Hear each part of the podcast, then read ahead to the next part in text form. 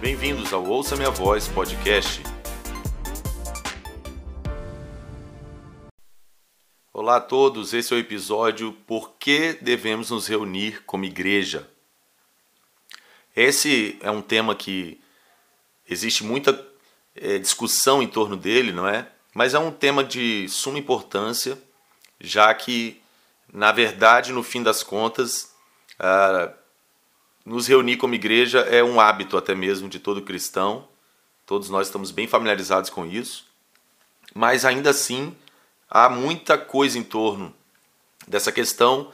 Eu quero trazer alguns pontos bem primordiais, mas ao mesmo tempo é, é muito pouco, né, da, diante daquilo que é tão profundo, né, há tantos mistérios e tantos valores espirituais dentro da reunião da igreja, mas não há possibilidade de eu destrinchar tudo aqui, então vou ser o mais breve que eu conseguir ser, mas ainda assim eu, eu julgo que aquilo que eu preparei vai ser de suma importância para trazer algum tipo de luz a respeito desse tema.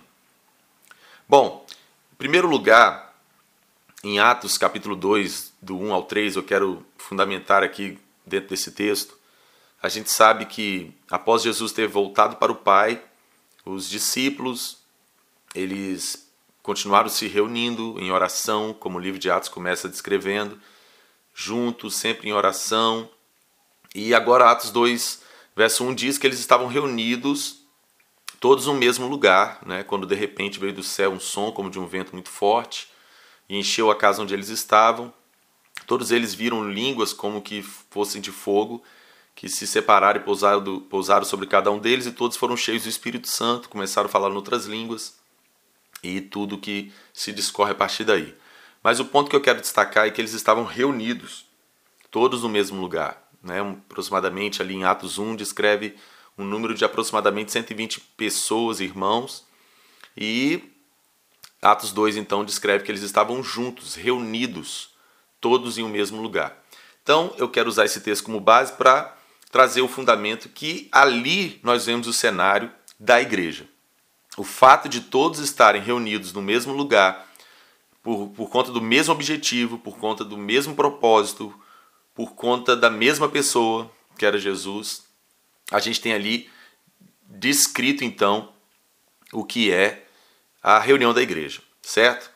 Bom, logicamente também a gente precisa trazer uma, um foco aqui, que o primeiro ponto é que a, a respeito do porquê né, nós nos reunimos como igreja, é saber que de fato o que é a igreja, né? A gente precisa então começar a partir daqui o porquê nós nos reunimos como igreja, a gente precisa entender então o que de fato é a igreja.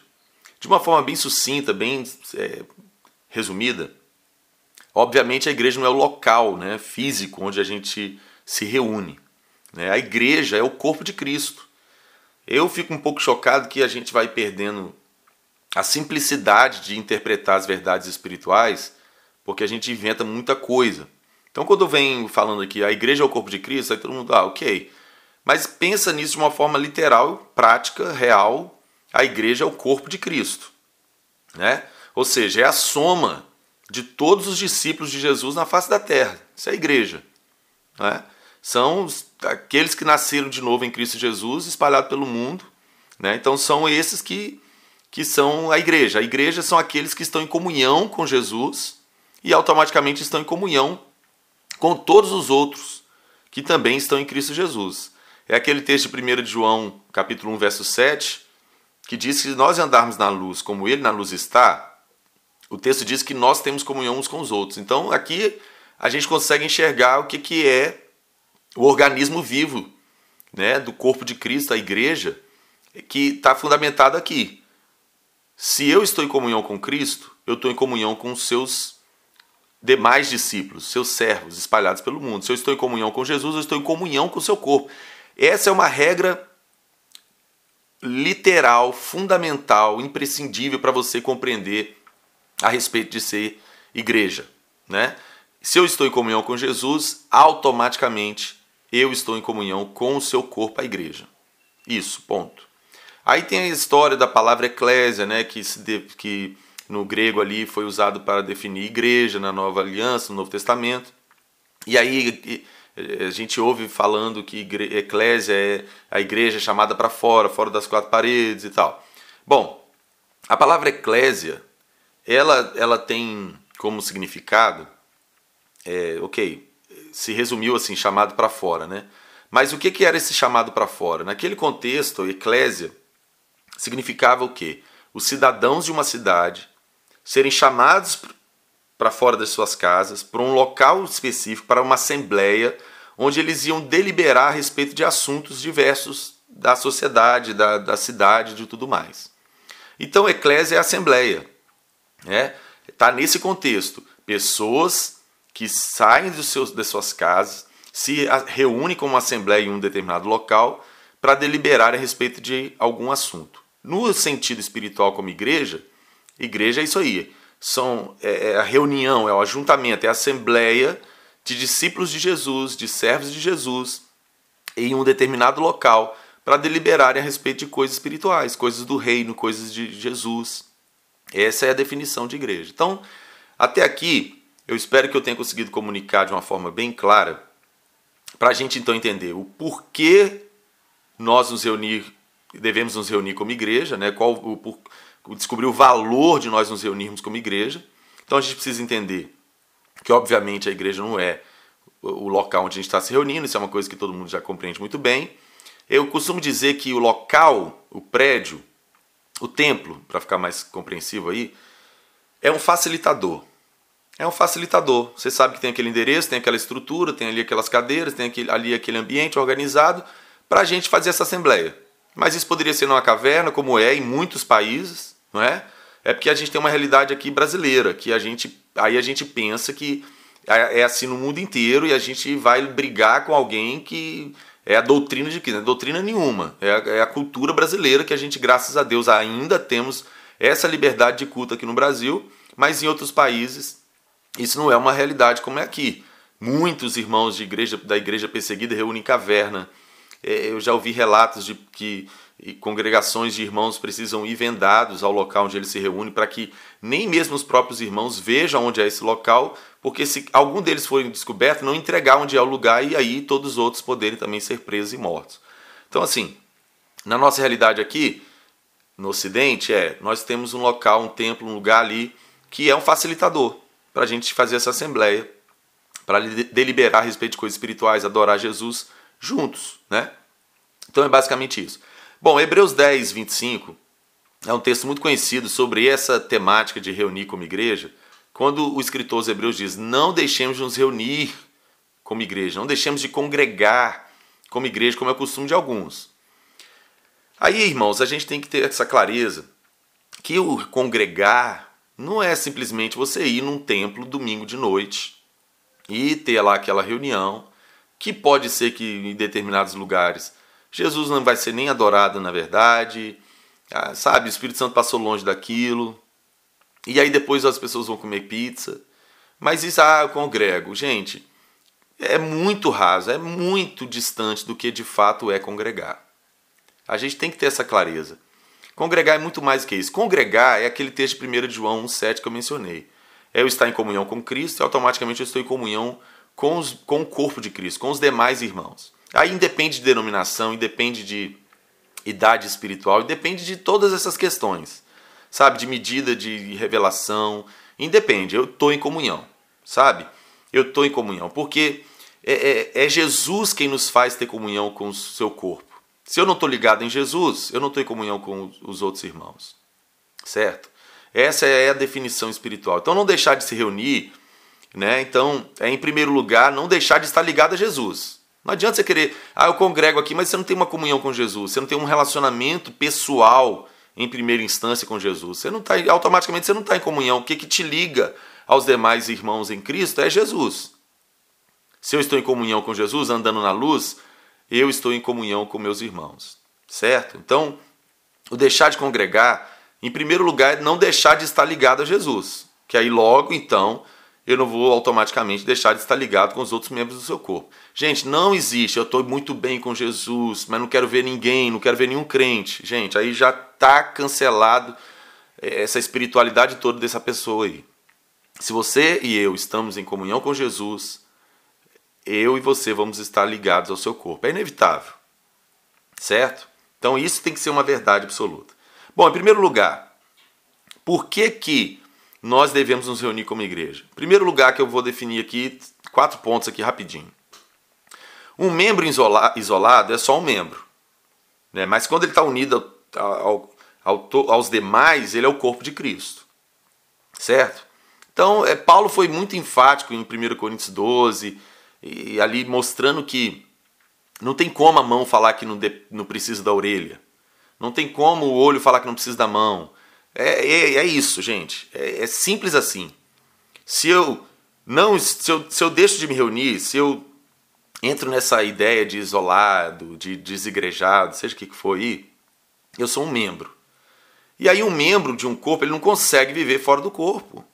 Literalmente, gente. Não tem como um pé ter vida própria se ele não estiver ligado ao todo o resto do corpo. E assim sucessivamente, sucessivamente. Não tem como. Ponto. Não tem como. Isso tem que ser aceitado literalmente. Nada mais claro para compreender do que a anatomia do corpo humano, a fisiologia do corpo humano. Certo? Então, em primeiro lugar, que eu quero trazer aqui do porquê nós nos reunimos como igreja, é porque um membro isolado não tem vida em si mesmo, ele precisa de todo o corpo. Então, fato. Né? E aí isso não está restrito ao, ao, à reunião do templo lá. Também é outra coisa primordial para entender. Ah, fui lá no, no, culto domingo e eu congrego. Gente, é, literalmente isso pode não ser um congregar. Certo? Que alguém pode ir para uma reunião da igreja e chegar lá só julgar as pessoas, julgar tudo que aconteceu, julgar o pastor, julgar o outro irmão, julgar condenar um, condenar outro, isso não é de fato comunhão. Comunhão é quando eu estou em comunhão com Cristo Jesus, automaticamente tenho comunhão com outros irmãos. Eu estou em paz com o corpo de Cristo, eu estou inserido, eu estou ali, fazendo parte do, do todo, do mesmo, que é o corpo de Cristo, que é um só, certo? Então isso é um, uma lei. Outro ponto importante: por que nos reunir como igreja? Porque existem coisas que só acontecem no coletivo.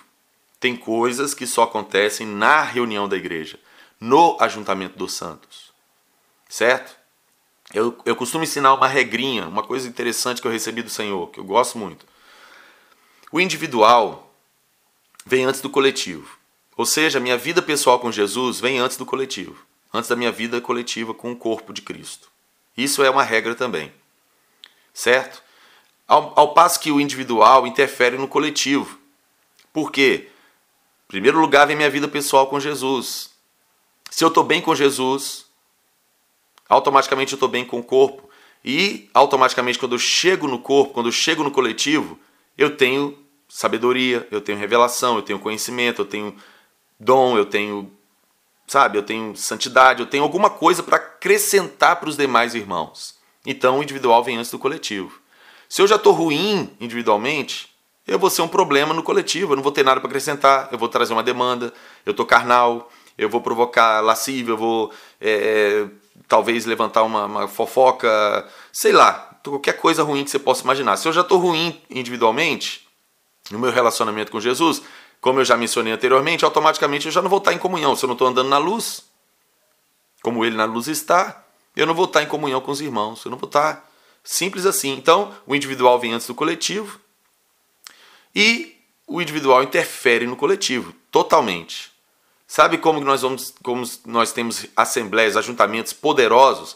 É quando cada um individualmente está bem com Cristo, está cheio do Espírito Santo. Quando a gente se junta, gente, é uma explosão.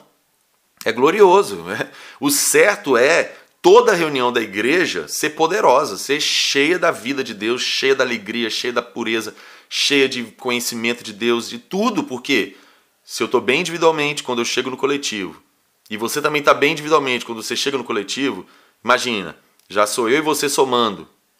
O outro, o outro, o outro. É uma gloriosa reunião, é uma coisa incrível, poderosa. É, isso é a reunião autêntica e genuína, original da igreja. Então o individual interfere no coletivo, como também o coletivo interfere no individual. O individual vem antes, mas o coletivo tem uma importância fundamental para o meu individual. Por quê? Porque quando eu chego no coletivo, alguém vai trazer algo para a minha vida, alguém vai acrescentar algo. Naquela, naquela atmosfera da reunião, coisas acontecem, são liberadas. Automaticamente, quando eu volto para o individual, eu estou cheio, eu estou reabastecido, eu estou renovado, eu estou incendiado. Isso vai acrescentar na minha vida de oração pessoal, na minha vida de leitura bíblia pessoal, no meu jejum pessoal. Isso vai acrescentar no meu individual. Então, o individual interfere no coletivo e o coletivo interfere no individual. Naquele momento da reunião da igreja, há o mistério do amém, gente. Eu sempre ensino isso, muita gente não consegue entender. Se você estiver comigo em alguma reunião, você vai me ouvir falando amém alto. Porque eu entendi pelo Espírito nas Escrituras que há um, um poder no amém, há um mistério espiritual no amém incrível. Por quê? Porque quando a gente está reunido, Jesus não falou quando nós concordássemos a respeito de alguma coisa, isso seria confirmado nos céus, irmãos. Esse é o amém. O amém é assim seja, sabe? É o sim. Então, no coletivo, tem coisas que só acontecem no coletivo, na reunião da igreja, no ajuntamento dos santos, que é o ambiente onde nós podemos proclamar o amém. E aquilo é selado no espírito, aquilo, aquilo ativa coisas, aquilo libera coisas no, no mundo espiritual e automaticamente no nosso espírito. Então, tem coisas que só acontecem no coletivo. Sim, tem coisas que só acontecem no seu individual com Jesus, no seu quarto, porta fechada. Sim, é verdade, mas tem coisas que só acontecem no coletivo. Que é o que? A possibilidade desse amém. Um irmão profetiza, um irmão declara uma palavra profética, você diz o amém, aquilo tem um efeito espiritual incrível, aquilo cela, aquilo torna uma coisa real. Então, tantos outros mistérios que não dá para a gente destrinchar aqui. Então, tem coisas que só acontecem no coletivo. Por isso, nós devemos nos reunir como igreja. Outro ponto, por que nós devemos nos reunir como igreja? Porque não existe outra realidade, gente. Não existe. Jesus fez dessa forma, é o corpo dele. É a igreja, é o corpo dele. É a soma de todos os membros do corpo de Cristo que se torna o corpo. Certo? E é, Paulo foi enfático em mostrar essas coisas. Então o que acontece? Não existe para onde você correr. Não adianta você inventar uma outra doutrina fora dessa que é, é heresia, certo? É falso ensino, porque Jesus estabeleceu dessa forma, a Bíblia é muito clara em mostrar isso, certo? A, a, não existe outra realidade que seja fora do corpo de Cristo. Não existe outra vida de fé e de vida com Deus espiritual fora da verdade estabelecida pelo Senhor Jesus e sobre a realidade do corpo de Cristo. Quanto mais você estiver com Jesus, mais você vai estar inserido no seu corpo. Isso é uma regra, isso é uma lei. Quanto mais espiritual você se torna, mais você consegue viver no meio do corpo, no meio dos irmãos, entendendo o fraco, entendendo aqueles que são fracos, aqueles que pecam, aqueles que são ignorantes. Você vai saber servir mais, você vai saber, saber, saber amar mais as pessoas, sabe? É inevitável, isso é uma, uma lei. Quanto mais espiritual você é, mais maduro no espírito você é, mais inserido dentro do corpo, mais amando a igreja. E falo igreja não é lá seu templo, não a igreja, os santos, a igreja, se reunir como igreja, estar com outros irmãos, ouvir o que eles têm para dizer, sabe? É, falar sobre coisas espirituais, isso, comunhão, sabe? É, é, isso, quanto mais. É só você olhar para Atos, a gente não admira a igreja de Atos, lá, aquele avivamento. Eles se reuniam com singeleza de coração, tinham tudo em comum, na, ninguém considerava unicamente sua coisa alguma, repartiam tudo entre si, ninguém tinha problema com essas coisas. Ou seja, quanto mais espiritual você é, mais inserido no corpo você vai estar. Não existe outra realidade. Não existe. Não adianta você inventar, não adianta você torcer texto. Não adianta. Outra coisa e última, por que nos reunir como igreja? Porque você não tem tudo. Você não sabe tudo. Você não consegue tudo. Não é. Pé é pé. Pé é bom para andar, para levar você até um lugar. Mas pé não consegue pegar nada. Então precisa da mão. A mão que pega. A mão é boa de pegar, de escrever. O a mão não é boa de ver, mas o olho é. Então, o olho vai ver para onde tem que ir para a mão poder ir lá e pegar. Tá entendendo? Você não tem tudo. É 1 Coríntios 12. Tá claro lá, né, quando Paulo vai destrinchar sobre essas coisas, a unidade, não tem como. É inevitável. Em parte nós conhecemos, em parte nós profetizamos. Então, a gente é como o corpo de Cristo é como se fosse um quebra-cabeça, os mistérios, as revelações, o conhecimento das coisas celestiais é, é como se fosse um quebra-cabeça. Então, no corpo, a gente consegue montar esse quadro. Mas sozinho não, você é uma peça desse quebra-cabeça. Certo? Então, nós precisamos do todo para a gente ter a, a figura completa. Então você não pode defender uma, uma vamos dizer assim, uma, uma doutrina única, uma coisa. Você não pode defender, sabe? Você não sabe tudo, você não tem tudo, você depende de outros irmãos, da outras, de outras partes do corpo. É assim que as coisas vão ser acrescentadas. Uma parte tem toda a graça para ir para missões, ir para fora, alcançar perdidos, proclamar o evangelho onde não tem sido pregado. Outra parte é, é, é, é PHD em ensinar, em ensinar as escrituras, em trazer a sã doutrina, trazer luz e entendimento das coisas bíblicas. Outra parte é muito boa para servir, porque senão a coisa não funciona. É assim que é, gente. A gente tem que compreender a coisa dessa forma. É, em parte nós conhecemos. É, então você não tem tudo.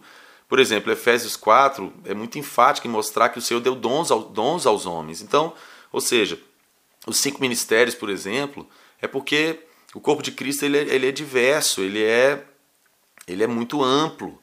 Não é? Então, é, a, a, cooperação dos cinco ministérios é em favor dos santos, para que os santos sejam treinados e equipados para a obra do ministério. Então, você não vai conseguir sozinho, isolado dentro de casa, escondido na caverna, sem aparecer no meio do corpo. Você precisa dos cinco ministérios, você precisa do, da sabedoria do maduro na fé, você precisa da experiência de um outro irmão, você precisa do testemunho, você precisa.